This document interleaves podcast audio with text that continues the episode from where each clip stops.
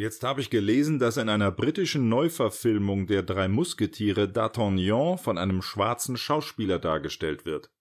Da regen sich wieder einige auf. Zu Unrecht. Immerhin war die Großmutter des Schriftstellers Alexandre Dumas des Älteren eine Sklavin afrikanischer Herkunft.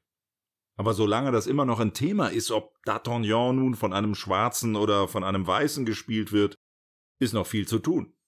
Sollte das nicht eigentlich wurscht sein? Genauso wurscht sollte es dann natürlich auch sein, wenn ein Weißer, sagen wir, Martin Luther King darstellen würde. Da fragen dann natürlich die schwarzen Statisten beim Dreh der I Have a Dream Rede, äh, sag mal, du bist ja gar nicht schwarz. Was erzählst du uns denn da von einer Befreiung, von einer Unterdrückung, die du überhaupt nie erfahren hast? Das ist doch völlig unglaubwürdig. Dann antwortet Martin Luther King, also der weiße Schauspieler, Hey Leute, ich weiß ganz genau, was Diskriminierung ist. Denn in diesem Moment erfahre ich sie. Durch euch. Hm. Ja, da weiß ich jetzt auch nicht. Also, letztendlich geht es doch um Diversität und Perspektivenvielfalt. Da kann doch keiner was dagegen haben. Deshalb werden an der Uni Regensburg Vorlesungen im Fach Evolutionstheorie im Rahmen des Biologiestudiums jetzt von einem Kreationisten gehalten. Ja. Und an der Uni Mannheim wurde ein Sozialhilfeempfänger zum Professor für Wirtschaftswissenschaften berufen. Perspektivenvielfalt. Der muss sich den Lehrstuhl allerdings teilen mit einem Milliardär. Relativ neu ist, dass bei ökumenischen Gottesdiensten jetzt immer auch ein Salafist mit von der Partie sein muss. Der bringt ein bisschen fundamentalistischen Schwung in die Bude. Ich finde, dass wir da insgesamt auf dem richtigen Weg sind. Ach ja, in der für 2024 geplanten Neuverfilmung von Superman wird die Hauptrolle von einer schwarzen, behinderten, mehrgewichtigen Transfrau gespielt. Wurde aber auch Zeit. Wenn wir mal ehrlich sind, dann ist die Biologie an den meisten politischen Unkorrektheiten schuld. Mann, Frau, Trans, Cis, Schwarz, Weiß, Groß, Klein, Dick, Dünn und so weiter. Die Biologie diskriminiert nämlich ohne Ende. Deshalb werden ja auch Forderungen nach einer ersatzlosen Abschaffung der Biologie immer lauter.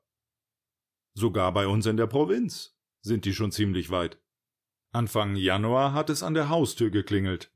Normalerweise mache ich die Tür natürlich nicht auf, wenn es klingelt, weil es dann entweder die Zeugen Jehovas auf Seelenfang sind oder der Mann von Bofrost, der Kaltakquise macht was als Akquisetechnik für den Bofrostmann ja auch irgendwie stimmig ist. Doch weil ich ein Päckchen von Amazon erwartete, habe ich in vollkommener Unschuld die Tür geöffnet und da standen sie. Die heiligen drei, zwar traditionell gewandet mit Tunika und Turban aus dem Kostümfachhandel, aber alles Mädels und alle über 1,80. Ich war völlig perplex und musste mich erst mal sammeln weil ich mir vorkam wie bei Germany's Next Sternsinger. Ist das eine Challenge? Wo ist denn die Heidi? Ich verlieh meiner Verwirrung Ausdruck, indem ich zu raten begann. Seid ihr die drei von der Almosentankstelle? Oder vielleicht, es hatte soeben zu schneien angefangen, drei Transmänner im Schnee? Nein, jetzt hab ich's. Ihr seid die drei Damen vom Grill. Also von Lieferando. Und ihr liefert jetzt im Kostüm. Das ist ganz neu. Sie schüttelten ihre drei Köpfe. Sie waren auch einfach zu jung, um irgendeine dieser Referenzen mit Sinn aufladen zu können. Ja, was seid ihr denn? setzte ich das Ratespiel fort. Doch nicht etwa Ma, O und Am. Wieder kein Treffer.